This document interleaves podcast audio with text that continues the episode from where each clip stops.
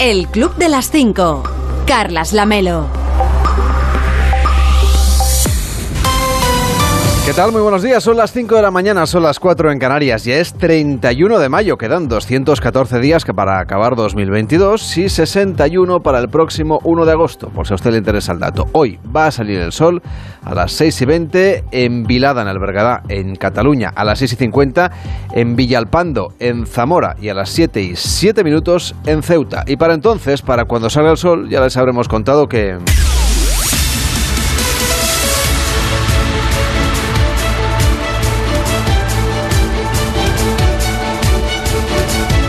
Ya les habíamos contado que el Consejo Europeo alcanzó anoche un acuerdo para frenar la importación de petróleo de Rusia. Juan Carlos Vélez, ¿cómo estás? Muy buenos días. ¿Qué tal? Buenos días. Los jefes de Estado y Gobierno de la Unión Europea han acordado un embargo parcial a la importación de petróleo ruso que afecta a la totalidad de el que se transporta por vía marítima y al tramo norte del oleoducto Druzhba, que es el que atraviesa Bielorrusia y Polonia y llega hasta Alemania. Este embargo parcial permite sortear el que venía siendo el gran inconveniente de la negociación hasta el momento o el gran escollo, es decir, el derecho de veto que tiene el gobierno de Hungría. Al sortearlo, este país, Hungría, se va a poder seguir abasteciendo por el tramo sur de esa tubería que pasa por Ucrania, por la propia Hungría, por Eslovaquia y termina en la República Checa. El presidente del Consejo, Charles Michel, destaca que esta decisión supone frenar hasta en un 90% las exportaciones de petróleo de Rusia hacia la Unión Europea de aquí a final de año. La presidenta de la Comisión Europea, Ursula von der Leyen, lo define como un gran paso adelante después de las sanciones que ya se adoptaron respecto del carbón.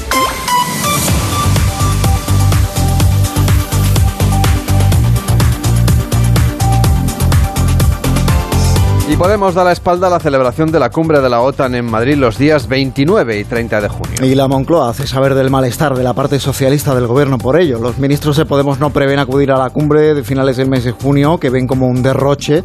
La postura de Podemos en ese sentido ha sido siempre contraria a ampliar el gasto en defensa. Incluso se manifestaron abiertamente, lo recordarás, en contra del envío de armamento a Ucrania para que su ejército y su resistencia pudiera defenderse de la invasión rusa. Según varias informaciones, tampoco son partidarios en Podemos de la ampliación de la alianza, que pasará de ser una organización de 30 estados a 32 con la próxima adhesión de Suecia y de Finlandia, que ya acudirán como invitados a esta próxima cumbre de la OTAN en Madrid. Ayer, durante el acto conmemorativo del 40 aniversario de la incorporación de España a la alianza, el rey Felipe llamó a la OTAN a no descuidar el flanco sur, que es de vital importancia estratégica para los intereses de España en materia de seguridad, y manifestó su confianza en que esta cumbre, que está llamada a marcar la estrategia, las líneas maestras, la hoja de ruta, si quieres, de la alianza para los próximos 10 años y que abre la puerta además a su ampliación como respuesta precisamente a lo contrario que quería Vladimir Putin, quería menos OTAN y la respuesta de la OTAN ha sido eh, hacia la ampliación. Cree el rey Felipe que esta cumbre va a ser, por tanto, por todo ello, todo un éxito. Gracias Juan Carlos por este resumen informativo. Hasta ahora, buen día, chao. Hasta luego. De lunes a viernes a las 5 de la mañana, el Club de las 5. Onda Cero. Carlas Lamelo. Y acabamos este mes de mayo con la influencia de una borrasca atlántica que afectará al noroeste de la península, donde va a dejar lluvias y chubascos, aunque con un ascenso térmico generalizado en todo el país, excepto en Canarias. Esta borrasca afectará a Galicia, especialmente a Lugo y a Orense, donde hay aviso de riesgo por precipitaciones porque se podrían acumular en una hora hasta 15 litros por metro cuadrado. La borrasca se va a extender al área del Cantábrico Occidental y al noroeste de Castilla y León, donde los cielos estarán nubosos y con precipitaciones, también chubascos que pueden ser localmente fuertes. Lluvias fuertes que también se esperan en Asturias y en el noroeste de León. En el resto de la península y en Baleares va a predominar hoy el cielo poco nuboso, así que tenemos una previsión del tiempo poco oscilante todavía en, esta, en este último día del mes de mayo. Síguenos en Twitter, arroba el Club Onda Cero.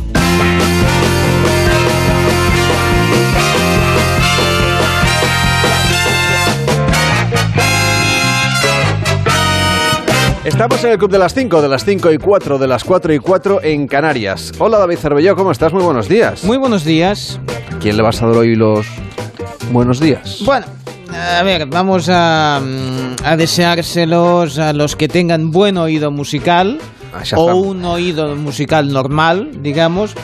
Porque los siguientes minutos igual lo pasan mal. A ver. O sea, igual tienen que escuchar más para adentro. ¿eh? O sea, poner un poco de membrana en, la- en las orejas, porque em, Leticia Sabater ha sacado ya la canción del verano. No soy una puta cielo.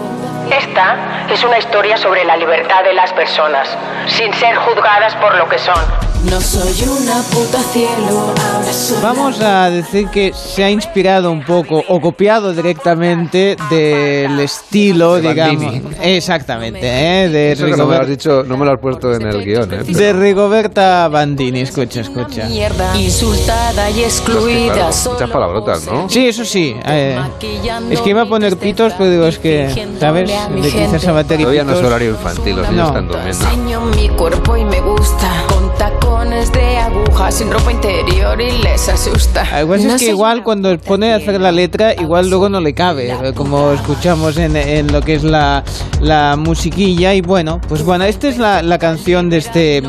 em, he leído en, iba a decir, en revistas musicales, bueno, no, en periódicos digitales que dicen, es la mejor o mejor dicho, la menos mala de todas las canciones que lleva así en los últimos, o sea, como que ven como una evolución, digamos, ¿no? Recordemos eh, sus grandes éxitos, Salchipapa, bailan en las fiestas, salchipapa. Lo bailan en salchipapa. Tiki, tiki, tiki, taca, taca, taca. Tiki, claro. Hay una evolución en las letras entre el tiki tiki tiki, taca taca taca y esta de, de ahora, otros éxitos, Toma Pepinazo, Toma pepinazo. Toma, toma pepinazo. Y me lo como yo, yo, yo. Sube, sube, sube, sube el flow con la Leti. Bueno, digamos que ahora repite menos canciones. Veo ahí una evolución, es cierto, ¿eh? Bueno, y otros grandes éxitos como El Polvorrón, eh, 18 centímetros Papi. Vamos al turrón. Eso, ya vienen los camellos. Este, es, eh, este era temático, digamos, navideño. Y el... ba- el villancico, ¿no? Está Mariah Carey y luego está esto. Sí, exacto. Eh, Navidades empiezan con Mariah Carey y con el polvorrón. Y el verano pasado nos atormentó con el banana kiki, ¿eh? Así que bueno, eh, vamos mejorando o no, pero como mínimo así ya sabéis, ya conocéis de qué pie cogía este año el éxito de Leticia. Has tenido bastante con la turra que nos has dado con Eurovisión, que ahora Sí. tenías que venir con la Bueno. canción del verano. Claro, bueno, es que esa es verano. otra, es el no, siguiente. No creo que, que sea la canción del verano. Bueno, de, de su repertorio sí, es la que estrena por verano. la que ¿eh? estrena Leticia Sabater, Eso pero sí, no, eso- no, creo, no, a ver. creo que sea la que más suene. en- Espero que no. Porque si no, Los chiringuitos este verano.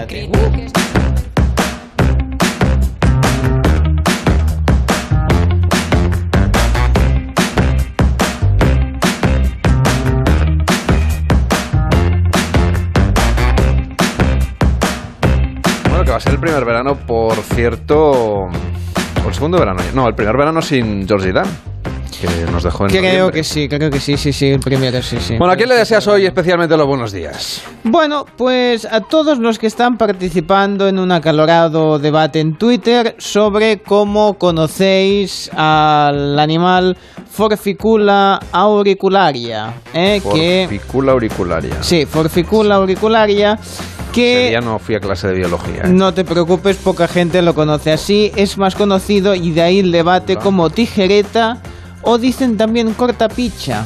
Entonces Ah, vale, ese debate está muy acalorado. Y bueno, de momento está ganando en las redes el tema de cortapichas. Yo lo conocía como, como tijerita. El tijereta. Con lo cual, bueno, pues aquí cada uno, pues que. A ver, el O bicho. sea, hay un debate en Twitter sobre si este Sí. bicho que ustedes habrán visto en el campo Sí. alguna vez, Sí, sí. así como unas tijeras en la cola. Sí, en la cola, No sé si es una cola. Me, Bueno. me, me perdonen los biólogos, Sí, claro. pero en la parte inferior del cuerpo Sí, se llama cortapicha o se llama tijereta común. Sí, sí, sí. Al parecer esto es esta parte de atrás, estas tenazas son usadas para mm, he leído, eh, o sea, tampoco es que sea un experto, que es para sujetar sujetarse los unos a los otros cuando están haciendo el, pol- el polvorrón, digamos, para unir temas con eh, el tema anterior, eh. Bueno, en todo caso, un animal como mínimo curioso. Y déjame decirte que informa The Guardian que hay un problema en Taiwán, un problema serio. Pensaba que The Guardian también tenía un artículo de opinión sobre el, No, deberíamos llamarle el cutting, tijereta el, el o- cutting, este, no, no, no. En este caso es sobre el- la posibilidad de cambiarse el nombre en Taiwán, porque mucha gente se lo cambió para llamarse Salmón. Salmón. Sí, porque una cadena de restaurantes pues daba eh, salmón gratis si te cambiabas el nombre y te ponías salmón de nombre. Era la cadena de restaurante Sushiro. Y claro, es- pues, ¿quién se va a cambiar el nombre se va a poner salmón? Pues al parecer 331 personas, angelitos, pues decidieron cambiarse el nombre y entonces quieren ver si ponen límite a esto, a ver cada cuándo te puedes cambiar el nombre. Esto es un poco como el nombre de usuario de, de Twitter, ¿no? O de, o de cualquier red social, que te la puedes cambiar un poco, pero no mucho, porque si no, al final ya no saben cómo te, cómo te conocen, cómo te localizan, etcétera. Bueno, en cualquier caso, pues que sepáis esto y que no es buena idea eh, si alguna cadena de restaurantes o tal tiene pensado, ah, vamos a poner a ver si se cambia el nombre, porque la gente, para, para aprovechar las promociones, comer gratis, lo que sea, es capaz de, de cualquier cosa, así que precedentes haylos. Y, y en Mira que hay cola en el registro civil a veces. ¿eh? Sí, pues claro, imagínate. A ver, los que quieran llamarse salmón, por favor, la cola número dos, claro, la cola de sushi. Bueno, en cualquier caso, pues eso, que sepáis que hay gente dispuesta a todo para cambiarse el nombre y limitarlo, porque si no se van a apuntar a cualquier oferta. Ahora llámate hamburguesa. Bueno, pues eh, lo que te quieras llamar, eh, pues no, no no es plan de estarse cambiando constantemente el nombre. El Club de las 5. Y esta semana la atención deportiva está en el partido de nuestra selección con Portugal, un duelo ibérico que podrán seguir el jueves en Radio Estadio. Nos lo cuenta Edu Pidal, buenos días. Carlas, buenos días. Después de las celebraciones del Real Madrid con la conquista de la decimocuarta Copa de Europa, la temporada de fútbol se cierra ahora con los partidos que van a jugar las selecciones. En el caso de la selección española, cuatro partidos de la Liga de las Naciones. El primero este próximo jueves en Sevilla ante Portugal. En esa convocatoria habrá dos madridistas, Dani Carvajal y Marco Asensio, y un jugador del Liverpool, Tiago, del que por cierto están pendientes por las molestias que arrastraba después de la final. El último en incorporarse a las rozas fue el defensa Diego Llorente para sustituir al lesionado Laporte. En fútbol, además, sorprendió ayer el anuncio del Valencia, porque su propietario Peter Ling destituyó al presidente Anil Murti. Y en tenis, hoy se disputan los cuartos de final de Roland Garros. El partido más importante de la jornada es el que enfrentará a Novak Djokovic con Rafa Nadal en el turno de noche. Y antes, en la pista central, en la misma pista, van a jugar Carlos Alcaraz y Alexander Zverev. De lunes a viernes a las 5 de la mañana, El Club de las 5. Onda Cero. Carlas Lamelo. Hoy en Onda 0.es nos cuentan que los alumnos de FP Dual cotizarán a la Seguridad Social por sus prácticas en empresas. La ministra de Educación y Formación Profesional ha explicado que esta medida se pretende poner en marcha el próximo curso. Y Pedro Sánchez anuncia un aumento del gasto en defensa en la conmemoración de los 40 años de España en la OTAN. En una celebración marcada por la ausencia de sus socios de gobierno, Pedro Sánchez ha calificado de imprescindible aumentar el gasto en defensa tras comprobar que la seguridad no está garantizada. Una- un mensaje que no comparten los socios de coalición de Unidas Podemos. Y el Gobierno de la Generalitat de Cataluña aprueba un decreto para no aplicar la sentencia del 25% del castellano en la educación. El Ejecutivo catalán atribuye a la Consellería de Educación el poder de validar y asumir la responsabilidad sobre la legalidad de los proyectos lingüísticos de las escuelas. Además, también leemos en nuestra web que a 20 días de que se celebren las elecciones en Andalucía, los sondeos vaticinan una clara victoria del candidato popular, Juanma Moreno, que no necesitaría del apoyo de Vox para formar un gobierno en solitario. En nuestra web también puede ver las imágenes de los 10 fugitivos más buscados en España. La mayoría de los prófugos son de origen extranjero, como por ejemplo Derek MF, de 58 años, buscado por asesinar de un tiro en el pecho a un camarero en el aparcamiento de una taberna en Glasgow, en Escocia. La policía advierte de que es peligroso y que puede estar armado. Seguimos repasando lo que nos cuentan en Onda 0.es. Los precios se vuelven a disparar. El IPC sube en mayo hasta el 8,7% interanual. El índice de precios al consumo subió cuatro décimas más que en el mes de abril, hasta el 8,7% por el encarecimiento de las gasolinas y de los alimentos. En nuestra web también leemos que España arrastra 13 años con más de un millón de parados de larga duración. Las mujeres tienen mayores dificultades para abandonar el desempleo que los hombres. Un 50% de las desempleadas lleva en paro más de un año frente a un 44% de los varones. Además, la compañía rusa Gazprom ha cortado el suministro de gas a Países Bajos. Ante la negativa de los neerlandeses de pagar en rublos, la gasística ha anunciado que cortarán el suministro a partir de esta semana. Todo esto después de que esta noche, se lo contaba antes Juan Carlos Vélez, los líderes de la Unión Europea hayan alcanzado un acuerdo para vetar las compras de crudo procedente de Rusia por vía marítima que nos llega desde el país de Putin. El nuevo acuerdo también excluye a nuevos bancos del sistema de pagos SWIFT. En nuestra web también están haciendo seguimiento del caso del actor Luis Lorenzo y de su esposa acusados de envenenar a la tía política del actor.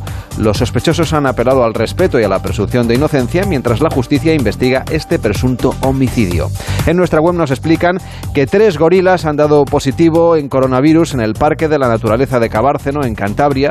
Se temía que fueran el inicio de un foco en el parque, pero las pruebas lo han descartado porque no han contagiado a ningún animal ni tampoco a ningún otro a ningún cuidador de este eh, bueno, de este recinto natural. Según un estudio, nos cuentan también en onda 0.es, los españoles tenemos relaciones sexuales 2,5 veces a la semana de media, y es en Castilla y León, en concreto en Salamanca, donde se practica sexo con más frecuencia. Los salmantinos practican el sexo 3,4 veces por semana y le siguen de cerca sus vecinos de Ourense con una frecuencia semanal de entre 3 y 4, de 3,4 en concreto. En grandes ciudades como Madrid o Barcelona se practica menos sexo que la media nacional y Baleares cierra el ranking con 1,8 prácticas sexuales a la semana de media. En Onda 0.es también puede escuchar la nueva ficción sonora El diario de Irina, que narra la huida de la guerra, la guerra de Ucrania, a través de los ojos de una niña ucraniana sobre el viaje que le lleva hasta España al inicio de la invasión en su país. Una creación de Borja Fernández Sedano. Vamos corriendo al coche. Me ha dicho que será un viaje largo. Que no me preocupe. Hay muchas luces encendidas en las casas, pero es muy temprano. ¿Será que todos nos vamos de excursión? También hay mucho silencio. A veces escucho coches derrapando y pitando. Veo gente mirando por las ventanas. Papá habla mucho con la abuela. Ella dice que no quiere moverse de su casa y que me vaya con mi padre a salvo. Esta ficción sonora, que bien podía ser muy real, se presentó ayer en Más de Uno con Carlos Alsina, donde también entrevistaron en la hora guasa a la Gioconda, después de que el mítico cuadro de Da Vinci se llevara un tartazo. Bueno, hemos querido hablar esta mañana con alguien que ha protagonizado este altercado. No con el agresor, sino con la misma Gioconda. Pero, pero hemos llegado a la conclusión de que este tipo de entrevistas se le dan mejor a Jesús Quintero. Como íntimas, claro. Sí, claro. Además que no se le escucha a Jesús aquí en la radio. No te levantes, Jesús. Así. Quédate en tu sitio. Así que esta mañana vamos a escuchar la entrevista de Quintero a la Gioconda. Este programa levantándose. ¿eh? Uf. Usted, Gioconda. Ah, ah. ¿De qué se ríe tanto? Hombre, Eh, tanto tampoco. Eh, yo, de, de nada, de nada, señor Quintero. Cuéntelo en alto. Que se entere todo el museo. Esto, vamos a ver, ha sido la victoria de Samotracia, ¿sabes? Es que está poniendo caras raras todo el rato. Chica, para. O sea, es que siempre me están llamando a mí la atención. ¿Entiende? Ajá. Hola, ¿Y qué esconde su sonrisa? otra vez. Un paluego. O sea, entre los dos premolares, ¿sabes? Es muy incómodo. Ujú. Sí. Entiendo. Vamos a ver, mira, eh, tío lento, yo te voy a contar. Sí, sí, sí. O sea, la primera mitad del siglo XVI, ¿sabes? Me la pasé sacando dientes. Pero luego empezamos con la gira, los bolos. Y bueno, yo recuerdo que nos cerraron una, una fecha en el Museo del Jabón de Calamocha. Claro, de ahí salí, bueno, por lo visto se me quedó un cacho de tocino enquistado, enquistado. Y claro, se enranció. Y yo me acuerdo que mi compañera, la Venus de Milo, me decía, Astacencia, ¿qué onda? Que tienes algo, que tienes algo. Y nada, Leonardo no me pudo quitar eso de los dientes y con aguarrás, vamos, estaba ahí que no, que fatal. Así que cerré la boca, ¿eh? Que yo debería ir al dentista, lo sé, pero no encuentro hueco, tío. Esto de ser Mona Lisa es muy esclavo. Tú imagínate la de días de vacaciones que tengo acumulados. No, no tengo para gastarlos. ¿Y qué paisaje La pausa de este hombre me da tiempo a sacarme una carrera. hay detrás de usted? Usted parece que no me está escuchando, pero venga, vale. Esto, en realidad, esto, eh, una pintura, esto es una pintura del mural de la Serranía de Cuenca, ¿sabe? ¿Eh? Es que, vamos a ver, en la, en la discoteca donde yo conocía al Da Vinci ya cerraron, se llamaba la Sputnik. ¿La, la recuerda usted? La Sputnik, la Sputnik, hombre, yo conocí- coincidí allí con el Da Vinci en medio de una fiestuki Erasmus y tal. Bueno, yo me estaba ganando unas pelas sacando fotos, ¿sabes? De la gente. Y, y él también y me dijo, venga, te hago un retrato, tal, para redes sociales. Y yo, que era muy tonta, era muy inocente, ahí con todo mi refajo, le dije, pues sí, pues sí, ¿sabes? Y como estaba esperando a que, a que salieran mis amigas del baño, bueno, pues tuve que esperar cinco años más a que terminase con el retrato, ¿eh? Y cerraba la discoteca, la pobre Púrnico, lo bien que funcionaba, era una juega, pa, pa, pa. Y bueno, que pusieron luego un primar. Y en Julia en la Onda, con Julia Otero, hemos conocido más a fondo el gremio de los mecánicos de coches. Un joven que ahora quiera ser mecánico, un o una, no hay muchas mecánicas, ¿verdad? ¿O sí? No, pocas. Pocas. ¿Conocéis alguna? ¿Tenéis alguna en vuestros No, talleres? Eh, yo tuve una chica. ¿Y no mm, funcionó? Bueno, sí, hizo prácticas, estuvo allí. Pero luego se Bien, fue. No, pero bien, la chica Bien. hacía su faena y decir, no es imposible que una chica sea mecánica, ¿eh? No, hombre, no. hacía su faena y- Si ponemos la lavadora. eh, No, las chicas. también Lo digo porque como, bueno, como, como Yo no la sé muchos- poner, ¿eh? ¿Lo ves? Sabía yo que alguno picaría. Así que si podemos poner una lavadora, podremos ser mecánicos también. Por eso, ¿no? Porque no es nada descabellado, ¿no? Ya, ya, ya, pero no hay Se demasiadas. más por la pintura, ¿eh? ¿La pintura de coches? La pintura. Se dedican más a pintar y embellecer el coche, o sea... mm, Más que la mecánica. Más, más que la mecánica. Bueno, Si- también- Si buscamos el porcentaje, es más en chapa y pintura. También es difícil no meterse en un grupo en el que hay muchos más hombres, ¿no? Hay No, que romper bueno, un poco ese, No, esa hay que romperlo, porque ahora Claro. con las nuevas tecnologías, eh, una persona que se forme en el ciclo, yo no sé, eh, grado superior, grado superior, sale de allí con el bachillerato y se pone con el ordenador para hacer el diagnóstico de de la avería del vehículo que en el cuadro de instrumentos se, enci- se enciende una luz Que y te- que ya te pone lo que es, sí. que no la luz te dice que hay un fallo y el ordenador te dice qué fallo es y de dónde es no esto lo puede hacer cualquiera Y en la brújula con Juan Ramón Lucas nos pusieron deberes para conocer mejor nuestro cuerpo, ejercicio que nos sugiere Cristina Villanueva. Bueno, el ejercicio se trata sobre todo de no juzgarse, ¿vale? Esa es la primera parte. ¿Os acordáis de lo que dijo la actriz Emma Thompson? Ya fue en febrero, eso de que la escena que más le había costado rodar en su carrera, que es bastante larga y prolija, era una en la que se observaba desnuda en el espejo. Pero ese es el problema, ¿no? A las mujeres nos han estado lavando el cerebro durante toda la vida para que odiemos nuestros cuerpos. Es un hecho. Y todo lo que nos rodea está ahí para recordarnos lo imperfectas que somos y que todo en nosotras está mal y que necesitas parecerte a esto. Así que intenta ponerte de pie enfrente del espejo, quítate la ropa y no te muevas. No te vayas. Simplemente acéptalo y no lo juzgues. Es lo más difícil que he hecho nunca. Así que sí, realmente he hecho algo que nunca había hecho antes como actriz. Es cierto, ¿eh? pues hay que hacerlo, hay que hacerlo, ¿vale? Practicarlo esta noche. En cuanto llegue esta noche a casa lo voy a hacer, a lo que duro.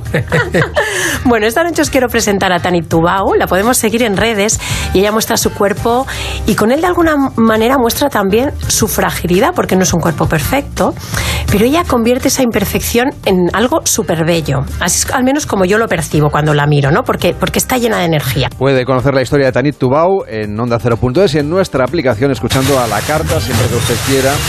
Tanto la brújula como el resto de nuestros programas. Sí, claro. Señor Vidente, podían darle un podcast cualquier día.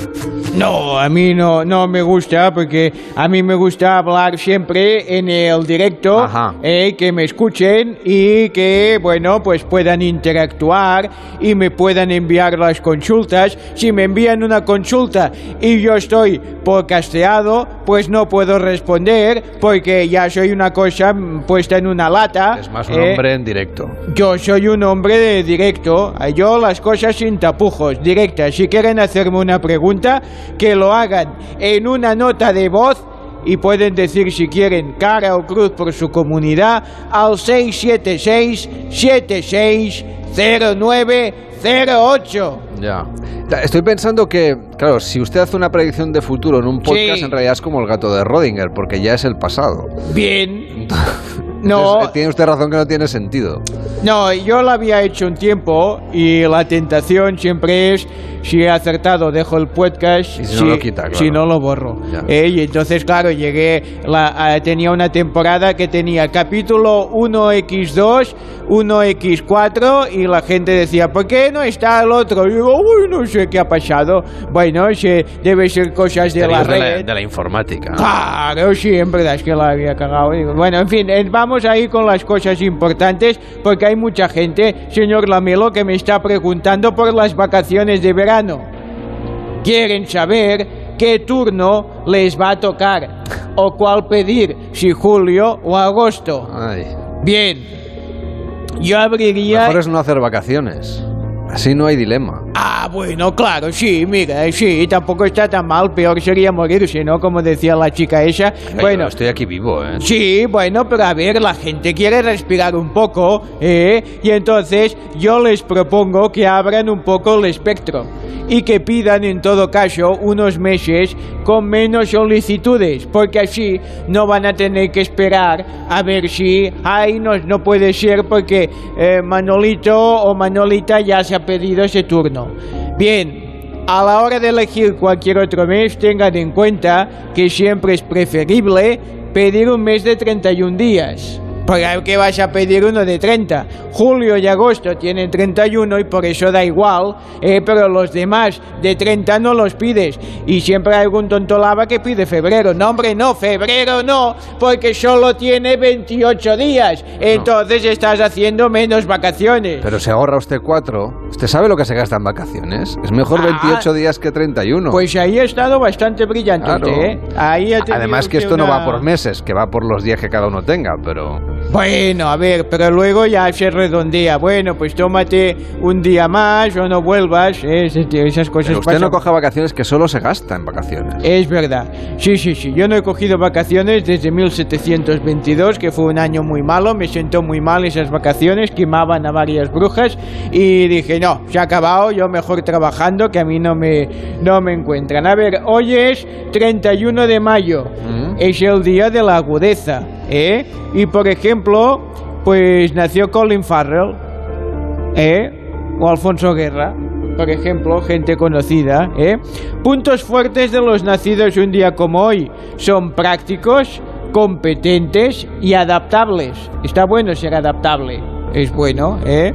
Ya no hay conflictuados desde hace Hace días que no varios meses. conflictuamos. Sí, sí, es cierto, ya miraré. No le hago spoilers, pero en próximos días no. Puntos débiles son inquietos, extremistas y evasivos. Bueno, eh, es gente así. Le dejo con una meditación, si le parece. Venga, tomamos aire. Venga. Aceptar lo que ocurre es esencial para descubrir la verdad. Quien madruga, la radio le ayuda. El Club de las 5. Carlas Lamelo. Bueno, hoy empieza la cumbre en la Unión Europea en Bruselas y hoy se estrena en Filming la segunda temporada de la serie Parliament, una comedia coproducida por Francia, Bélgica y Alemania que se ríe de la política europea. Usted es su asistente, ¿verdad? Eh, sí, ¿Y puede sustituir a su diputado? sí. eh, bueno, en realidad acabo de llegar a la oficina y Ajá. la verdad es que aún no... Eso me importa una mierda. Ya se ha ido. No, no, ha vuelto, ha vuelto. Serie muy divertida que, que representa eso, ¿no? Pinta un poco como que los eurodiputados van ahí un poco a pasar, a pasar, a pasar el, el fin de en, alguna de estas escenas sale eso, ¿no? Uno que dice, no, no podemos preguntar que no hemos entendido esto porque hace tres años que estoy aquí y si no se va, se va a notar que llevo tiempo sin hacer nada, ¿no? Bueno, esta, en esta segunda temporada, Sami, eh, que es el asesor, es algo más experimentado y se convierte en asistente de Valentín Cantel, una ambiciosa eurodiputada eh, que tiene un paquete de propuestas para salvar los océanos. Así que situaciones divertidas, seguro que las hay en esta segunda temporada. Son 10 capítulos, también de media hora aproximadamente. Así que, bueno, eh, las risas están, están aseguradas. Muy fan yo de esta serie. ¿eh? Es muy buena, muy deseando ver el primer capítulo y cuando, cuando llegue a casa. Bueno, sí. Gracias, Terbelló, por la recomendación. Bueno, mañana Por más. cierto, que pueden mandarnos notas de voz de WhatsApp para participar en el concurso del viernes en el que nos jugaremos España cara o cruz y encontramos una moneda antes. 676-760-908. 676-760-908. Dice cara o cruz y por qué comunidad autónoma. El Club de las 5. Carlas Lamelo. Y en 30 minutos empieza más de uno con Carlos Alsina, hoy analizando el acuerdo de los 27 para embargar el petróleo ruso. Rubén Bartolomé, ¿cómo estás? Buenos días. Buenos días, Lamelo. Sí, se desbloquea el sexto paquete de sanciones cediendo ante quien lo impedía, es decir, ante Orban. El embargo al petróleo ruso será efectivo antes de que acabe el año y va a afectar solo al que llega a la Unión Europea vía marítima, que son dos terceras partes, y también el que llega a través eh, el del oleoducto, del tramo norte del oleoducto, directamente hacia Polonia y Alemania, no así con el tramo sur, que es el que llega directamente a Hungría, que va a seguir recibiendo, como quería, el, el crudo mm, ruso. Putin, por cierto, ha ofrecido desbloquear los eh, puertos para que salga el cereal de Ucrania si se suspenden las sanciones, que no es el caso. Esa falta de grano, también el encarecimiento del gas y del petróleo sigue tirando para arriba de los precios. En mayo ha repuntado otra vez con la inflación interanual en el 8,7% en nuestro país. Hoy vamos a conocer los datos a nivel europeo. Y también vais a explicar los efectos del decreto del gobierno catalán sobre el uso de la lengua en la escuela. Sí, que se adelanta el desarrollo de una norma más amplia, fruto de ese acuerdo de la semana pasada entre el PSC, Podemos Junts y Esquerra. Defiende ahora el Govern que con este decreto ley sobre proyectos lingüísticos en los centros catalanes es la respuesta a la injerencia de los tribunales por esa sentencia que piden dar al menos un 25% de clases en Lo que hace el decreto en sí es suspender los porcentajes y dar al Govern el poder último de decisión sobre lo que se hace y cómo se enseña en cada centro escolar en Cataluña. Oye, ¿qué más me cuentas en esta primera parte de más de uno? A partir de las 6, ¿qué es lo que vamos a escuchar? ¿Qué es lo que vamos a escuchar? ¿Qué es lo que vamos a escuchar? No te mosques, no te mosques. Es que lo primero que vamos a hacer es hablar de loros. De loros, que repiten siempre lo que escuchan, o eso es lo que dice la teoría. Bueno, a partir de las seis y media, eh, la primera entrega semanal de la Beta Cultureta con Zumer, que nos habla hoy de, las, de la foto de los nueve reyes. Con Fortea también recorriendo la historia de este 31 de mayo y desvelando quién es Garganta Profunda. Desvelando otra vez. A las 7 el Santoral, también brasero, con Vélez recordando que hace un año la noticia era la campaña andaluza de las primarias del PSOE. A las siete y media la España que madruga, a las 8 el examen horario Alsina y a las ocho y media Onega, el Gallo La Torre y la tertulia hoy con Paco Maruenda, con Maite Rico y con Antonio Casado. Y supongo que hoy habláis de cocina. A ver, ¿de qué alimento nos vais a hablar hoy al inicio de la segunda parte de más de uno? Pues mira, hoy a partir de las 10 en nuestra sección Los Cocinillas con Leo Harlen y con David de Jorge vamos a hablar de, mira, de un alimento que viene como ellos, así en pareja. Las cerezas. Oh, qué ricas. ricas, por eso vamos a estar ya no me he comido ninguna, ¿eh? Este Pues año. estás tardando, estás tardando. están Mira, a hoy te vamos a hacer No hay muchas por ponga- aquí, ¿eh? Déjame que te lo diga. Hombre, es que te voy a decir una cosa, las que están, las mejores son las del Valle del Jerti, desde ahí ya se van repartiendo a toda España, tienen que estar, si no han llegado, tienen que estar a punto de llegar, si no hacemos una llamada, ¿eh? Porque mira, hoy De precisamente... hay más fresas que cerezas. Pues prepárate que van a llegar también las cerezas. Hoy vamos a estar en el Valle del Jerte para conocer cuál es su secreto y vamos a hablar con la chef Teresa Núñez para aprender a integrarlas en la cocina, que no solo se toman así directamente. di- Iba a decir directamente del árbol. Yo tenía un, un- Tengo una prima que cuando era pequeña vio la primera vez un cerezo y dijo: Papá, ¿quién ha cogido las cerezas de la caja y las ha puesto en el árbol? Como es la inocencia. ¿eh? Sí, sí, sí. Claro, no estaba acostumbrada, bueno, las cosas que hay por ahí. Bueno, pues hoy vamos a aprender a, a integrarlas en, en la cocina, las, las cerezas. Después, a partir de las 11, el segundo capítulo del diario de Irina, esa ficción de Borja Fernández Sedano con la historia de una niña de 8 años en su ida de Ucrania y del presente al pasado, porque hoy hablamos también de la historia de los emperadores romanos y lo hacemos con el rigor y con el humor que aporta el historiador, arqueólogo y escritor Pedro Huertas. Además, hoy en la historia de con Javier Cancho, los rituales de la Bonadea, donde todas eran mujeres, pero donde se coló un hombre. Y ya después del mediodía un poco de Josemi y el cierre rimado de Taboada. Pues un programón, como siempre, a partir de las 6 de la mañana a las 5 en Canarias, con Carlos Alsina, con Rubén Bartolomé y con el resto del equipo de Más de Uno. Si descubres quién ha puesto las cerezas en el árbol, me lo cuentas mañana. Venga, pues cuenta con ello. A ver si encuentro yo unas aquí en la boquería. Ah, pues ahora me, has- me han entrado ganas de comer cereza. Pues venga, por ello, por ello. Hasta luego, buenos Hasta días. luego, Lamelo, chao. De lunes a viernes a las 5 de la mañana, madruga con el Club de las 5. Información y buen humor con Carlas Lamelo. Yo, ¿tú has visto cerezas? Que a lo mejor soy yo el que no las ha encontrado y hay un aluvión de oyentes que me critica porque no hay cerezas en su no, barrio. No, en mi barrio no, no, Yo- hay. alguna hay vez a, pre- cerezos. a precio de, de- de- Sí. de canas de unicornio. Sí, totalmente. Pero muy pocas todavía. Debe ser el tiempo. Falta. No, pero sí que es cierto que ahora Y las picotas, es que ahora me apetece todo. Me- me- yo soy muy de fruta. Yo soy muy de fruta y boh, me, la- me la- boh, me las comería todas. Sí, sí, sí. Pues ya sabes, a comer cerezas y a ver la tele. Sí, sí, sí, sí, se puede hacer al mismo, al mismo tiempo. A ver, en Masterchef ya sabemos quién ha, a quién ha repescado, que no es la que decíamos la semana pasada, ¿eh? que era la favorita que quedó eliminada, pero no voy a hacer Ya spoilers. llegará, ¿no? ¿Y qué? Digo que ya llegará esa repesca. No, no, ya la han hecho, ya la han hecho. No, digo, digo si a la favorita puede, la pueden repescar en el futuro o, ya- no, o no, ya no. Ya solo está. hay una vez repesca. Ah, yo no qué sé, Cervelló, yo no veo este programa. Todas las semanas, solo repescan una vez, o sea que ya No está. los- yo ya no sé está. cómo va, sé la eliminada, eliminada para siempre. Bueno, pero no voy a hacer spoilers, vamos con el intermedio que evidentemente se hacía eco de la efeméride de, de España en la OTAN, recordando el giro del no al sí del PSOE. Duda lo más recordado de nuestro ingreso en la Alianza Atlántica es el cambio de actitud del PSOE. A comienzos de los 80, los socialistas fueron de los más críticos con el ingreso de España en la OTAN. Así se manifestaba entonces su líder, Felipe González, cuando lideraba la oposición. No queremos la integración de España en la OTAN tampoco por razones de política exterior. En conclusión, señoras y señores diputados, no queremos el ingreso de España en la OTAN. Sin embargo, tras llegar a la Moncloa, el discurso del PSOE cambió sustancialmente. Los socialistas pasaron a defender un referéndum en lo que se votaba, lo que se votaba era la permanencia de España en la OTAN y la formación, con el presidente González a la cabeza, abogó por el sí. El interés de España o lo conveniente para España es permanecer dentro de la Alianza Atlántica, como he repetido muchísimas veces ya. Pues sí, hubo una época en la que en la sede del PSOE no se llevaba el no es no de Pedro Sánchez, sino el no es no hasta que cambió de opinión. Pero es que los socialistas evolucionaron mucho en pocos años.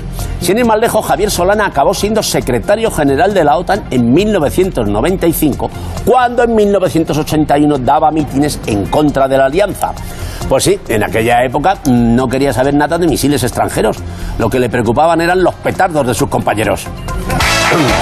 Pero me queman los dados. Quiero seguir jugando al juego de la OTAN. Sí, jugaban al, juego de la OTAN. Bueno, era todo un show que estaban haciendo. Thais Villas encuesta a los diputados, eh, siempre es muy divertida. Y en esta ocasión les preguntaba cuándo se dieran cuenta que eran famosos. Y atención con algunas de las respuestas, sobre todo la de Íñigo Arrejón. También escucharemos a Balduví y a Rimadas. Vamos a ver, yo me considero una persona que empieza a conocerla mucha gente, entre otras cosas, gracias a vuestro programa, ¿eh?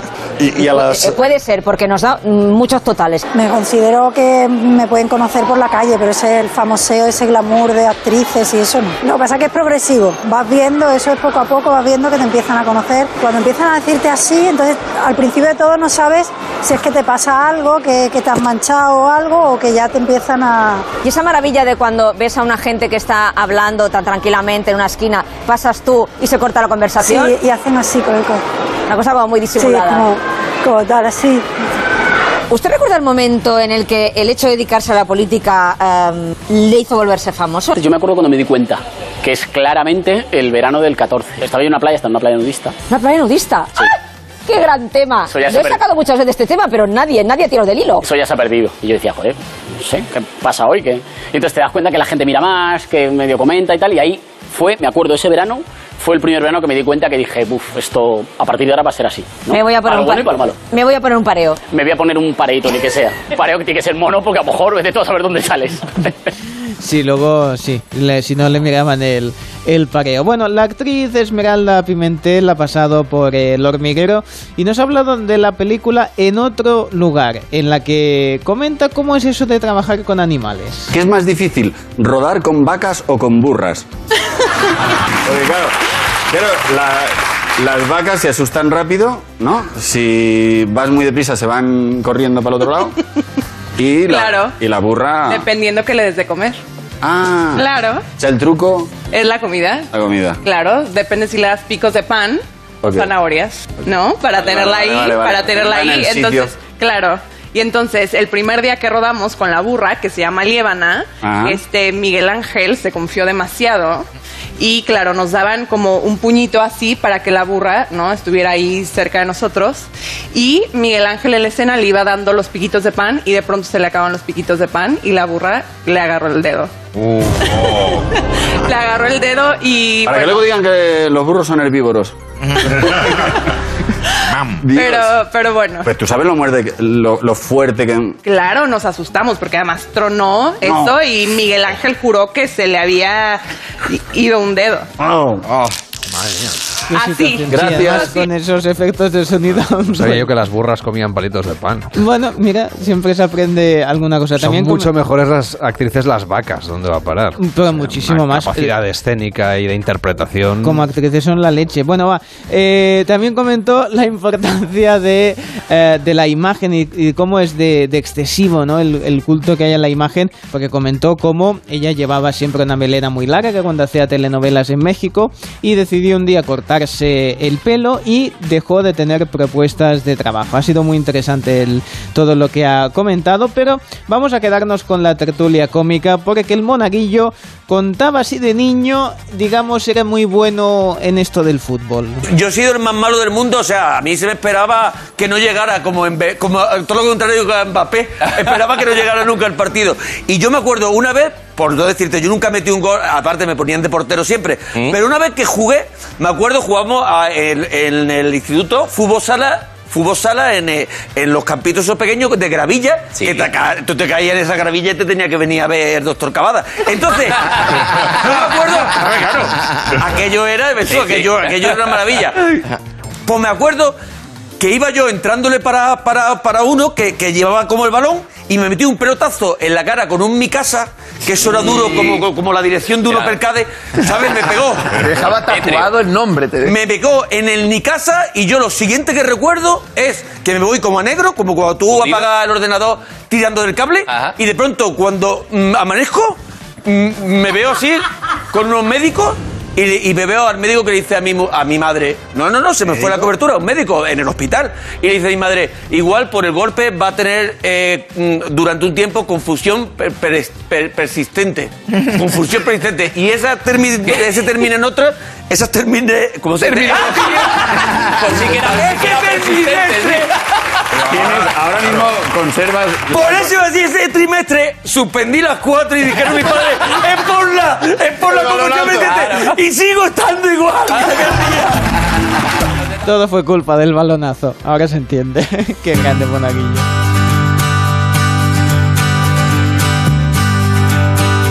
El Club de las Cinco. Carlas Lamelo.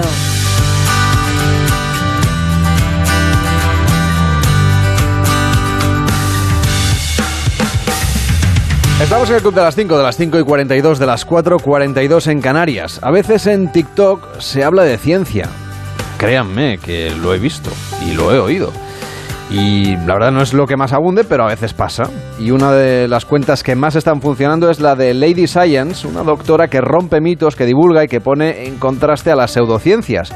Ahora acaba de publicar un libro, se titula Eres un milagro andante, lo que los científicos saben y no te han contado de tu cuerpo. Teresa Arnadis, conocida en las redes sociales como Lady Science, está hoy con nosotros. ¿Qué tal, Teresa? ¿Cómo estás? Buenos días. Muy buenos días, muy bien, fenomenal, Oye, encantada. Leyendo el libro he descubierto que respiramos fatal. Digamos que no nos enseñan a respirar porque no utilizamos tan bien como deberíamos esto del aparato respiratorio. Sí, sí, es un aparato que nos permite estar vivos, ¿no? Nos da el aire, el oxígeno para respirar y es fundamental utilizarlo adecuadamente porque una respiración lenta nasal nos ayuda a estar tranquilos, mientras que si respiramos por la boca, pues, pues podemos sufrir problemas de salud.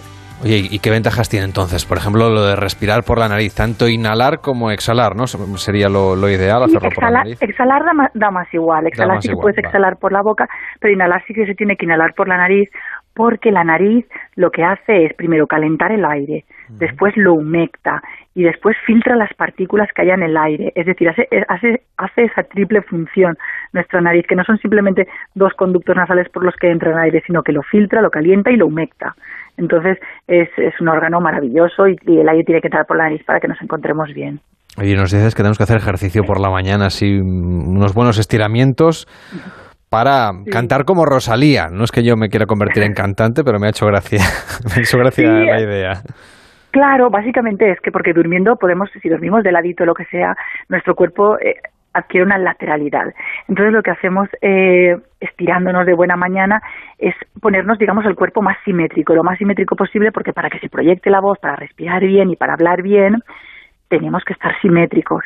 Entonces, esa simetría se consigue pues algún estiramiento, algún ejercicio matutino, entonces luego la voz sale mucho mejor proyectada y más definida. Eso no voy a tomar nota, no para cantar como Rosalía, sino para ser algún día locutor de radio. Pero antes eh, me gustaría eh, destacar, por ejemplo, que nos recomiendas para muchas cosas lo de la respiración abdominal lenta, que no solo va bien para respirar y, y- y oxigenar mejor el cuerpo, sino para relajarnos. A ver, ¿cómo tenemos que hacer esto de la respiración abdominal lenta? Claro, efectivamente. Pues mira, yo a veces lo visualizo como un cuadro. Imagínate que hay un cuadro, un cuadro colgado en la pared. Pues inspiras y cuentas como cuatro segundos que sería la parte, recorres la parte superior del cuadro, del cuadro inspirando, ¿no? Haces un, dos, tres, cuatro. Luego bajas y retienes la respiración durante cuatro segundos. Luego exhalas en cuatro segundos y también aguantas, digamos, sin, sin oxígeno otros cuatro segundos. Entonces ese 4, 4, 4, 4, a- involucrando el abdomen, hace que se estimule el nervio vago, que es el que pasa por el diafragma y toda esta zona, y nos hace sentir relajados, seguros, confiados, más, más activos, eh, bueno, más activos y más eh, optim- optimizando nuestro bienestar, vamos. ¿Y esto cuántas veces al día lo tenemos que hacer? Y supongo que cada día, claro. Pues, pues siempre que quieras un poco retornar a tu estado de tranquilidad, basal, de relajación, cuando te apetezca, vamos. O sea, un- hay que dedicarse, no sé, 10 minutos al día, por ejemplo. Estaría bien Por ejemplo, fenomenal, claro que sí. Bueno. Oh, Hay otra cosa sobre la que, bueno, hablas muchis- sobre muchísimas cosas de nuestro cuerpo, un montón de curiosidades, cosas que hacemos Claro. fatal y cosas que podemos mejorar y cosas que aprendemos sobre todo.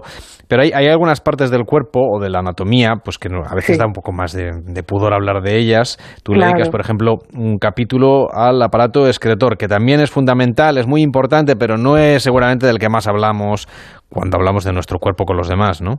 Claro, efectivamente. Sí, sí, pienso que es tan fundamental que la, la gente conozca su anatomía y cómo funciona nuestro sistema digestivo y la evacuación de las heces, cómo favorecerla para evitar el estreñimiento, porque al fin y al cabo las heces llevan toxinas, llevan eh, productos de desecho. Entonces hay que intentar ir al baño de forma regular, ser posible todos los días.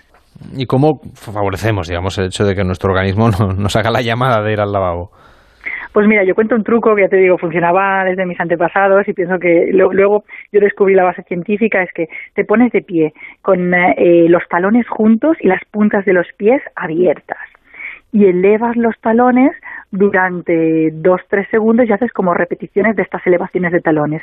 Entonces lo que se activa es la parte interior de la pantorrilla y por ahí circulan muchos vasos y nervios, tanto sanguíneos como linfáticos y nervios, que pasan por la zona sacra digamos, de la zona del tracto final del aparato excretor. Entonces, activando la pantorrilla, la zona de la pantorrilla interna, también se favorece la- las ganas de, de activar la defecación, el reflejo defecatorio.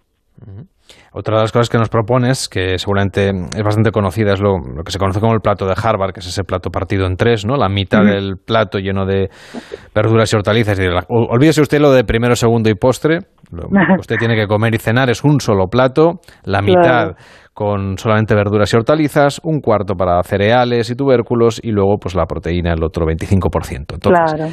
lo de las verduras y hortalizas es lo más fácil de entender. No sé si la gente Sí. lo aplica, pero es lo más fácil de entender, creo yo. Claro. Y la parte de los cereales, por ejemplo. claro, ¿Vale siempre comer con pan, por ejemplo? ¿O tendríamos que hacer aquí un poco de variedad? ¿Y, y qué pan deberíamos comer? Claro, siempre el pan integral, con cereales integrales, el que es marrón, el que sea marroncillo, oscuro, que sea ponga 100% integral. Luego la patata también estaría incluida aquí. Básicamente esto, cereales, tubérculos, legumbres, todo esto sería en esta zona. Y luego la parte de proteínas, que no haya tanta carne y tanto pescado, sino un poquito más de proteína, vegetal. La proteína vegetal. Eh, tenemos que consumir eh, aminoácidos esenciales y, digamos, hay ciertos, eh, ciertos alimentos que sí contienen todos los aminoácidos esenciales, como los pistachos, la quinoa, etcétera. Pero sí, eh, también se puede consumir proteínas de origen animal, como el pescado, que son muy sanos, eh, alguna carne magra también, etcétera. Oye, ya que mm, hablábamos de partes del cuerpo de las que hablamos menos, unas tienen que ver con las relaciones sexuales, a la que también dedicas un, un capítulo. Parece que no tenemos muy claro incluso cómo funciona nuestro propio aparato reproductor y aparato de placer, como para ser el de la pareja y por lo tanto darnos placer mutuamente. Claro, sí, repaso un poco la anatomía femenina, sobre todo porque yo me he dedicado a la divulgación en redes sociales y me he dado cuenta que hay mucho desconocimiento, sobre todo entre los jóvenes, porque tampoco se explica de forma tan detallada, tan anatómica. Entonces, he cubierto un poco esa parte y pienso que a todo el mundo le puede ir bien, pues eso, saber cómo están organizados nuestros genitales, al final si existe el famoso punto G, que es lo mismo que el clítoris, y todo esto, pues lo que se dice a nivel científico y lo que dicen los propios científicos que descubrieron, por ejemplo, el punto G. Y entonces, ¿existe Y- o no existe y qué diferencia hay? con- resulta que es que es una zona de confluencia de nervios clito-uretro-vaginales, es decir, no existe ninguna eh, aluvia de placer como tal, sino que digamos es una zona de confluencia de nervios de esa zona sacra y de, de- que vienen del clítoris, de la vagina y de la uretra y que sí que provoca placer al estimularlo, y no a todas las mujeres y dependiendo del momento del ciclo menstrual en el que estén. Es decir, es un poco variable. Mm, Por eso debe ser tan difícil, ¿no? Pero bueno, eso recalcar que la parte más sensible de la vagina es la exterior, la parte externa, que más, a- internamente no hay sensibilidad en la vagina y que por eso son posibles los partos y que se dilate todo y pase por ahí el bebé, porque lo que más sensibilidad tiene, digamos, es la parte externa. Teresa Hernández, ha sido un placer leer este libro. Eres un milagro andante. Nos habla de ciencia, pero ciencia explicada para todos los públicos, con, con cosas que os harán reír, con, con personajes de la cultura popular que aparecen por ahí. Y la seguís en redes sociales, en Lady Science. Gracias por estar hoy con nosotros y que vaya bien. Buenos días. Muchísimas gracias, buenos días y un abrazo. El Club de las 5. Hoy es 31 de mayo, día en que estaremos muy pendientes del precio de la luz, que subirá este martes un 3,48%, con lo que mayo cierra con una media de 187,12 euros el megavatio hora. Hoy cada megavatio hora se va a pagar a 213,82, unos 7 euros más que el lunes y por encima del umbral de los 200 euros. Hoy tenemos reunión del Consejo de Ministros que tiene previsto aprobar el PERTE de la economía social y de los cuidados, un proyecto que estará dotado con más de 800 millones de euros que se destinarán a reforzar el sector de la economía social a través de nueve líneas de actuación que implican a 12 ministerios. El Departamento de Educación de la Generalitat de Cataluña comunicará hoy a todos los centros educativos catalanes cómo debe hacer cumplir la sentencia del Tribunal Superior de Justicia de Cataluña que obliga a impartir un 25% de las clases en castellano después de que el gobierno ah, catalán aprobara ayer un decreto para hacerse responsable de todos los proyectos lingüísticos y rechazar la aplicación de porcentajes del uso de las lenguas en las escuelas. Así que pendientes de esta directiva sobre cómo cumplir o en realidad cómo no cumplir con esa sentencia del 25%. Y los jefes de Estado y de Gobierno de la Unión Europea se reúnen en Bruselas para celebrar la cumbre en la que se espera que se aborde la invasión de Ucrania, el modelo de defensa europeo y la crisis energética causada por la guerra de Putin. Además, el Partido Popular Europeo va a celebrar su congreso y va a elegir a un nuevo presidente y secretario general, entre otros cargos. Y la Agencia Estadística Comunitaria, Eurostat, publica hoy la estimación rápida de la inflación de la eurozona de mayo de 2022. Y el Pleno del Tribunal Constitucional se ha reunido este martes para decidir, entre otras cuestiones, si admite o no a trámite el recurso de amparo presentado por Cuca Gamarra contra la decisión de la presidenta del Congreso de los Diputados, Meritxell Batet, de no pedir al Gobierno los expedientes completos de los indultos concedidos a los líderes del Prusés. Y los principales actores del mundo del comercio y de la economía española se reúnen en Valladolid en unas jornadas organizadas por la COE con la presencia de su presidente, Antonio Garamendi, así como el consejero de Economía y Hacienda y portavoz del Gobierno en aquella comunidad, Carlos Fernández Carriedo.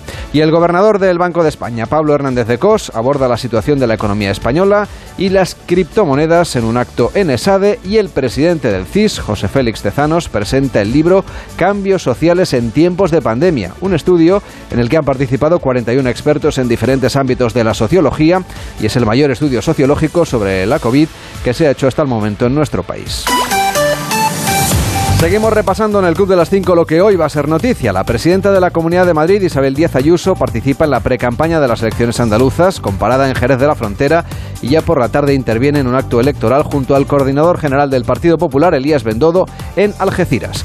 Y el juez que interroga, el juez interroga como investigado al empresario Alexander Dimitrenko, al que un informe de la Guardia Civil sitúa como enlace del expresidente catalán Carles Puigdemont en Rusia y como testigo de la exconsellera El Sartadi, que antes de la declaración de unilateral de independencia en Cataluña asistió a una reunión con supuestos emisarios del Kremlin. Y el Palacio de Pedralbes de Barcelona acoge el segundo Congreso Internacional de la Formación Profesional de Cataluña, con la participación de la ministra de Educación, Pilar Alegría, y del presidente catalán Per Aragonés. Y los habitantes de Don Benito y Villanueva de la Serena, que aprobaron en febrero la fusión de estos municipios pacenses en un referéndum popular, van a dar a conocer las dos propuestas para denominar a esta nueva ciudad, que desvelarán estas propuestas ambos alcaldes, José Luis Quintana y Miguel Ángel Gallardo.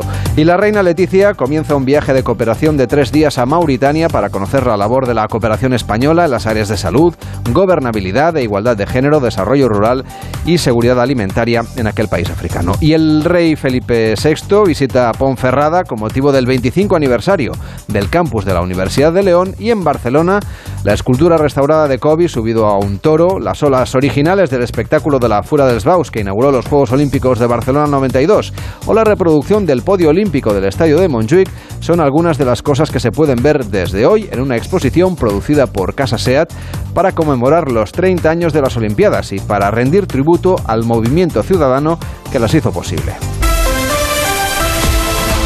Hoy en Deportes, mientras colea el triunfo del Real Madrid en la Champions y se prepara también el encuentro de España contra Portugal el jueves, estamos en realidad hoy pendientes de Roland Garros.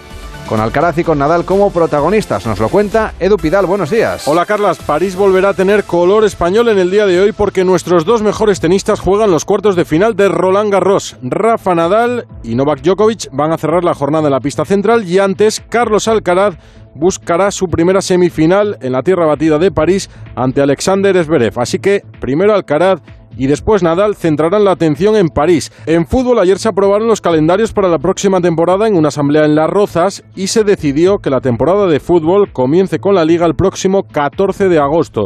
En esa asamblea intentó arroparse de incondicionales el presidente Luis Rubiales en el centro de la polémica más allá de los muros de la federación.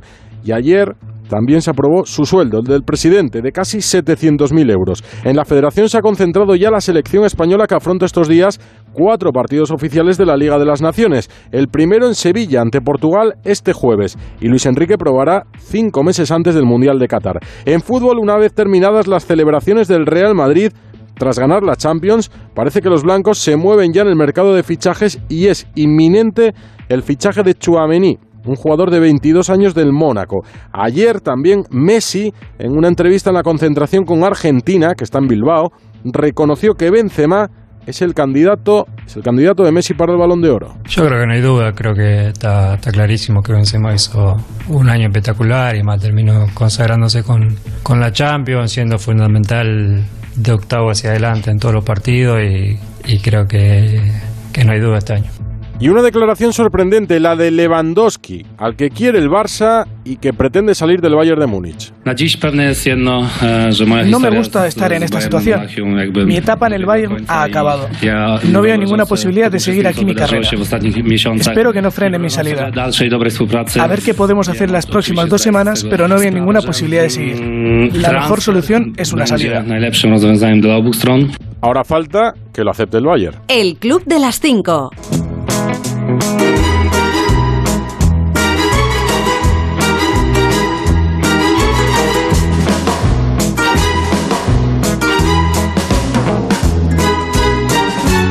Pues nos vamos a tomar el último café del programa, no del día, Cervello. Yo luego me tomaré otro, ¿eh? Bueno, yo me voy a dormir ya. ¿Tú te vas a dormir? Sí, también Pues te que lo descanses. Cervello, qué suerte tienes. Bueno. Venga, pongo yo la moneda y de hecho Venga. te voy a invitar porque total ya no queda tanto para que acabe la temporada. Cierto, ya, ya, estás, ya lo tienes calculado, ¿no? Ya, te llega, ¿no? sí, te llega para... Presupuesto. Está muy bien, está muy Un bien. 20% de, de posibles oscilaciones en función de cómo sí, vayan claro. las cosas. Sí, siempre hay algún día de más, de menos, está bien. Exacto, está y bien. intentar ahorrar ese 20%, pero Pues mira. yo pongo el café, tú pones la noticia. Pues mira, ese dinerito le puede ir bien a cualquiera de los de Amber Heard o de Johnny Depp, porque el juicio por, por fin está visto para sentencia después de seis semanas de testimonios. Empezó el 11 de abril y bueno, ya se han presentado los argumentos finales, así que ah, hoy se espera que haya deliberaciones, que a ver, al ritmo de cómo han hecho el juicio, las deliberaciones pueden estar tres semanas ahí deliberando esta gente, porque claro, creo que, si dijo- ganas de irse a su casa, ¿no? que si dijo esto, que si dijo lo otro. A ver, eh, pase lo que pase, eh, no hay cargos penales. O sea, es quién paga a quién. O sea, aquí uno de los dos va a pagar, va a pagar al otro. Por un artículo que se publicó, que acusaba a Depp, bueno, el otro se defendió, que has dicho esto, que has dicho lo otro. Hay aproximadamente 50 millones en caso de que, de que gane uno y 100 millones en caso de que gane el otro. Así que entre 50 y 100 millones estará la Eso da para muchos cafés, Cervello. Pues sí, imagínate. Empieza más de uno en Onda Cero con Carlos Alsina. Hasta mañana.